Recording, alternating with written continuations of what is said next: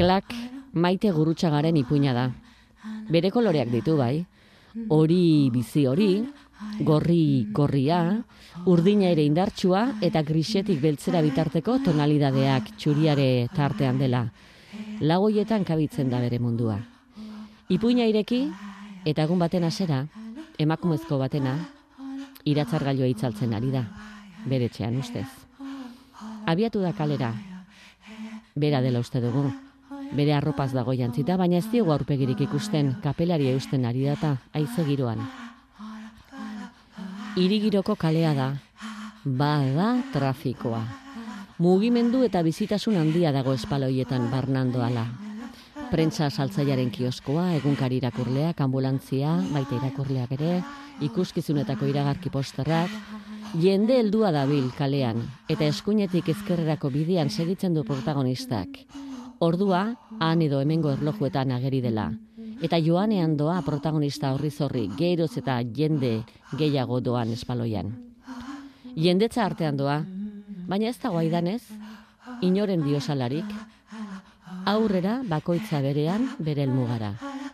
Zortietarako iritsi da jendez lepo dagoen bagoira. Iriaren zoramena bukatzen den tokia ote? Aurrekoarekin zerikusirik ez duen landagiroko paisaiara iritsi da urren gorrietan.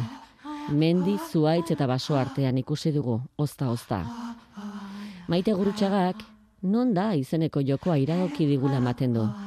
Protagonistak bere burua putzuan ikusita ere aurkitzen ote duen zalantzan uzten gaitu. Eta irubitu zaigu, gustuko katu konpainian aurkitu duela tokia.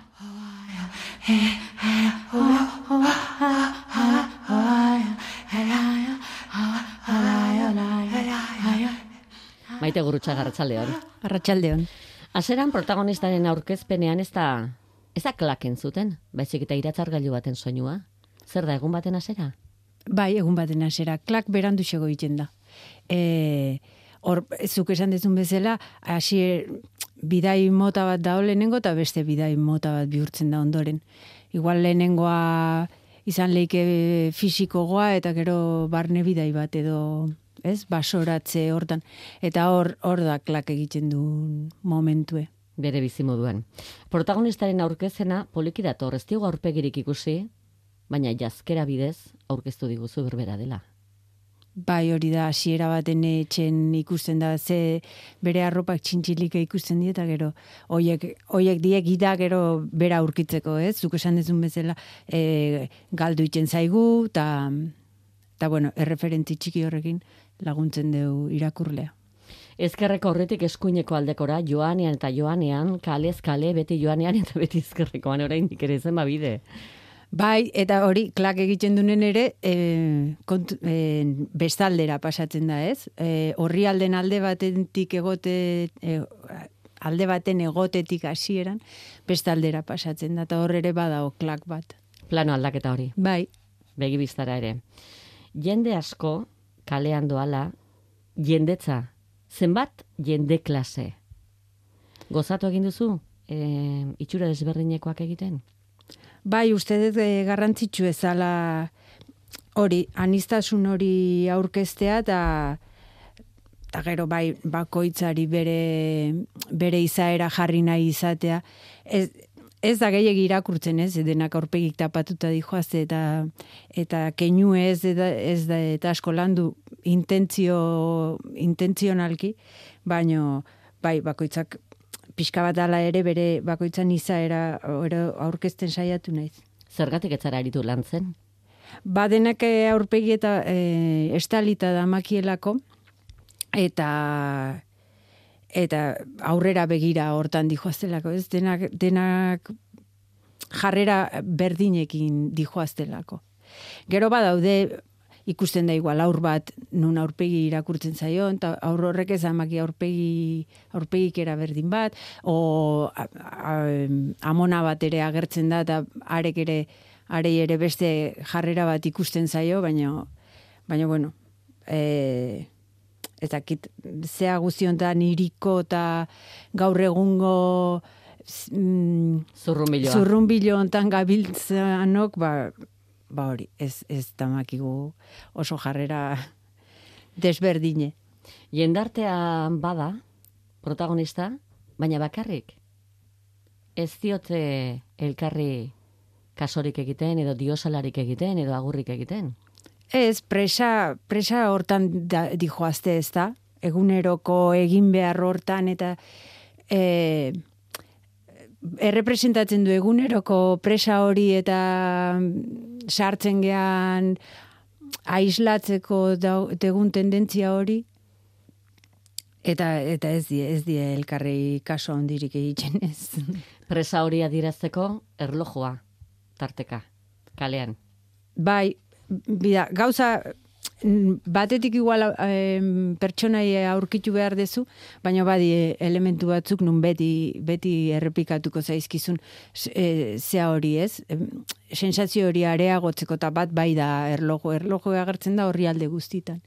Eta bai da gauza bat topatu behar dana, kamarak ere agertzen die, txori bat ere bai, osea badaude zenbait elementu jarraitzeko. Eta igual e, banabarmenena neskan klak izango da, eta hori da eh, arie eh, jarraitzu arazten diguna eta ba, protagonista, eta kontatu nahi dana gehien bat, baina gero badaude klak txiki batzuk ere, edo histori txiki batzuk paralelok, nun, bueno, nere intentzioa zan pixka bat, irakurlea aurrera eta atzera mugitu araztea. E, Eta beti aurkituko dugun norbait, jendea bada baita marrazutako kaletako eraikuntza barruetan ere, leioz barrutik. Bai, bai, eta horiek ere zeo zer kontatu nahi digu ez da. Bai, de, detalle, detalle asko dago. Eta, eta pixka bat irakurlean lana da e, hori, erabakitzean nun, nun jarri nahi duna atentzioa ba, bai izan leike leioz bestalde dago hortan edo edo beste zenbait gauzetan. E, e, mutue izateak ere, ze liburu mutue da, bai behartzen zaitu igual irakur, irakurketa aktibo bat egitea edo ez bakarrik e, testu eta irudi arteko harreman hori bilatzea, baizik eta e, bai neskan bidea egitea edo, edo beste zenbait bide egitea, ez? Eta horregatik ere hainbeste hainbeste gauza, hainbeste detaile edo. Leio ez barrutik dauden hoietan adibidez bakoitzak ere badauka bere historioa. Bai, bai, leioz barrutik daudenak, leioz kanpotik daudenak, badago e, horri aldea pasa eta errepikatuko dan pertsonaie bategatzea egindulako, aurre egindulako, beraz, e, txakur bat ere agertzen da irin, nun agertuko dan gero basoa zeharkatuko duen ere, e, bai, gauza, gauzak daude irakurtzeko. Otsa, kapelak ere, egan, egan abiatuko die eta basona aurkituko die, horrek ere badu bere irakurketa. Bai. Degi esan, hortxe neroni ere, galduin, aiz, liburu egiten. bai. Disfrutatu e, dezulako aldien aldian, xetasun horietan? Bai, bai, asko disfrutatu detelako, e, gero nere proiektu izateak eraman naulako bertan galtzea eta ba hori, nahi deten luzatzea eta mm, proiektuen luzatu eta beste neurri batera eramatea eta eta orduan neroni ere pixka bat galdu naiz gero aurkitzeko. Nik eh, pertsonaiei gertatzen zaion bezala. Ze bizi modu darama pertsonaiak? Ba, pixka bat saiatu naiz hori representatzen eh, hiriekin, ba, eguneroko hortara iritsi beharra, mm, eguneroko egin beharrakin bete beharra, ahaztu, ahaztuta dagona, ba hori ez, jendeakin harremantzen beste asko eta asko bezala, eta pixka bat soinu, soinu asko, asko dauke barrenen. Eta hori saiatu naiz igual representatzen hiriekin. Formak, eh, zasango dugu, kolaxe batez egindakoak sortzen diren eran egin dituzula? Ezakit modu oso intuitibo baten, landu dut asko bozetoa, dena gero e, eskuz margotuta dago dena. Beraz, aurretik saia e, landu dut asko marrazkie. Eta horren ni ere atzera eta aurrera ibili naiz. Eta mm, saiatu naiz formak eta barra aukeratzen e, sortu nahi nun frekuentzia horri begira. E, e, iri ez da atxegine, basoa ere ez da atxegine hasiera baten, gero pixka bat suabetzen dijoa edo formak edo suabetzen dijoaz eta hori izan da igual e, eraman nauna gauzak e, egin dituten modun egitea. Dena zeu bakarrik, historio osoa, itzi gabe egitea eta gainera eskuz erabaki asko hartu dituzu maite. Bai. Ea, nere lana lanbidea aukeratzen da nik uste gustoz egiteko, ez? Eta ni gustora ibiltzen naizen toki hori da, e, pintzelekin eta arkatzekin eta badakit gero lan igual e, hoxe, balan nekezagotan sartzen naizela edo, baino baina besaldetik gozatu arazi ere egiten dit eta ez dut, ez dut hori alde batera utzi nahi. Klak egiten du ipuinak aurrera joan ala, zeharo aldatuta dator paisaia, landagirokoa, mendigirokoa, eta non dago protagonista, txiki bihurtuta dago? Bai, bide hortan, hori, trena, horrek ere badu bere izateko era, tren, tren bat hartu, e, hartze hartu behar du, ez? Eta erabakitzen du trena ez hartza. Eta hori, guri, gure bizitzan ere, zea momentu batzutan gertatzen zaigu, ez? Ba, erabaki beharra izatea trena hartu edo ez hartu. Eta, eta orduan bide bat hasten du. Eta bide hortan ba, txikitu beharra dauke. Be, bere tokira bueltatzeko berriro ere ez. Bere lekue aurkitzeko. Eta, bueno, pixka bat prozesu hori errepresentatu nahien e, bai txikitu, e, are gehiago, momentu baten galdu ere, eszenatik desagertu iten da. Gero erori egin behar du, eh, ez dakit. hori, norbea bilatze hortan egin behar dugun prozesu guzti hori oso modu fizikon da o, eh, saiatu naiz errepresentatzen. Gero, eh, konturatu naiz, gero, eh, itxen dezu lana ez, pixka batola raustateatzen zaizu, eta gero atzea behidatzen dezunen indako lana, konturatu naiz, erabili dituten errekursok oso, oso oikok diela, adibidez, em, ipui klasiko oso zalea naiz. Eta ipui klasikotan e, protagonistak askotan da askotan, edo baso bat zeharkatu behar du, edo, edo edo sartu beharra dauke koba baten, edo egin beharra dauke bide bat, eta... Zailtasun bide bat. Bai, hori da. Eta mm, errepresentatuta dago bidai fisiko modu baten, baino barne bidai bat, barne bidai bat da, ez? Eta gero liburu bat irakurtzen hori, unibertsitateerako klase bat prestatu beharra neuken galtzagorrik em, antolatzen duna eta han klase bat eman behar nun da liburu bat irakurriz konturatu nintzen guzti hortaz. Eta nik nola ere intuitiboki errekurso hortara jodeten, ez da? Jose pixu dauken txikitan irakurri ditun liburu guzti horiek. Eta lare beti ikasten. Eta beti ikasten. Eta Esan aurkitzen.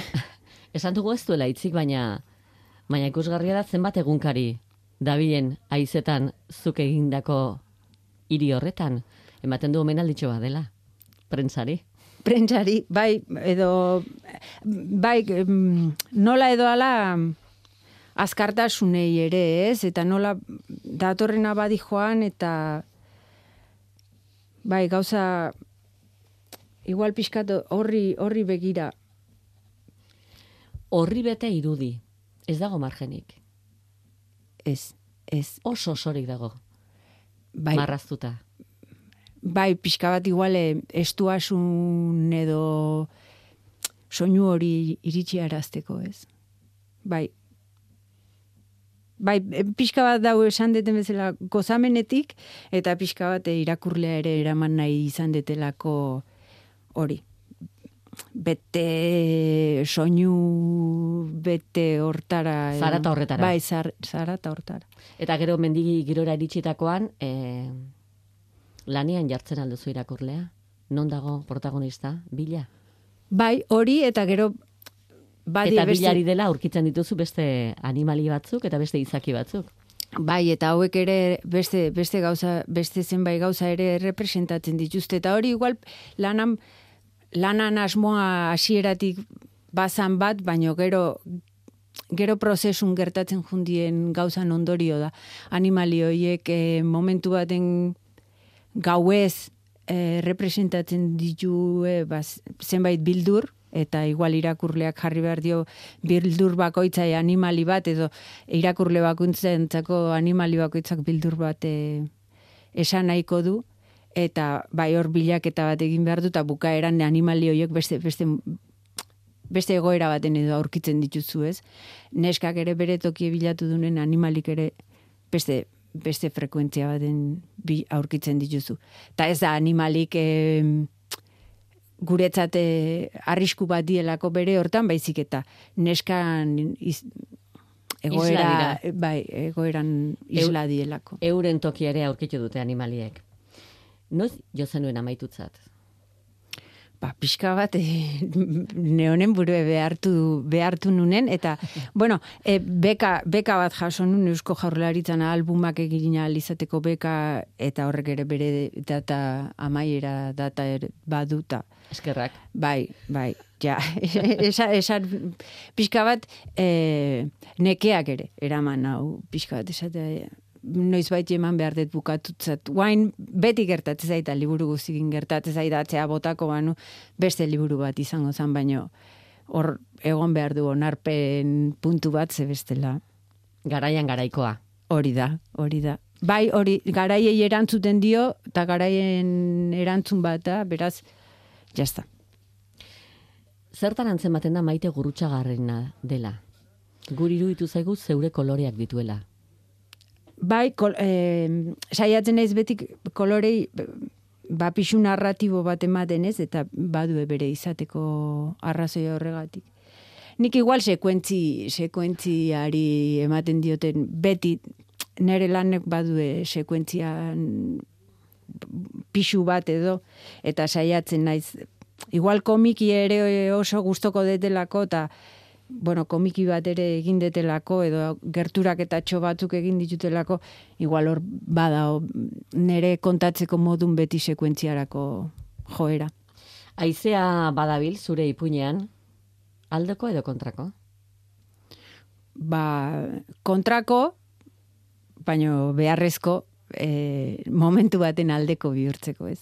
Aurre egin behar dio momentu baten egoerari eta kontra jartzen zaio, baina bueno, horrek ere ikasketa bat ekartzen du.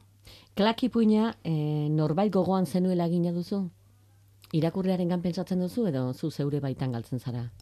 Bida irakasle batek esaten, zit, eh, esaten zigun e, ge, e, gelan, e, saiatu behar degula kontatzen ari geanen, egoten zubi bat baleo irakurle eta egilean arten, hartzaile eta egilean arten, zubi hortan saiatzen e, erdibiden gelditzen, ez? Ez, ez ahaztutzen gure unibersoa eta gure ba hori kontatu nahi degun guzti hori eta nola kontatu nahi degun, baina ez ahaztea irakurlea ere, ze bada ba hori iruditegi unibertsal bat nun, nun badauden klabe batzuk eta hoiek ere kontutan izan behar ditun eta pixka bat saiatu naiz horregatik bide eh, erdibide hortan gelditzen.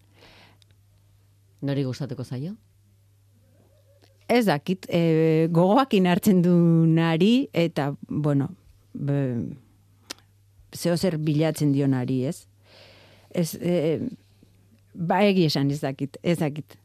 Ze gogoakin hartzen du narire igualetzaio gustatuko beraz, ez dakit zenei gustatu balko zaion. Klak egingo dionari, gustatu egingo zaio. Ba, nik uste baiet. Klak ipuina, elkarre kaleratuta aurkituko duzue, maite gurutxa, eskerrik asko. Zuri, mil esker.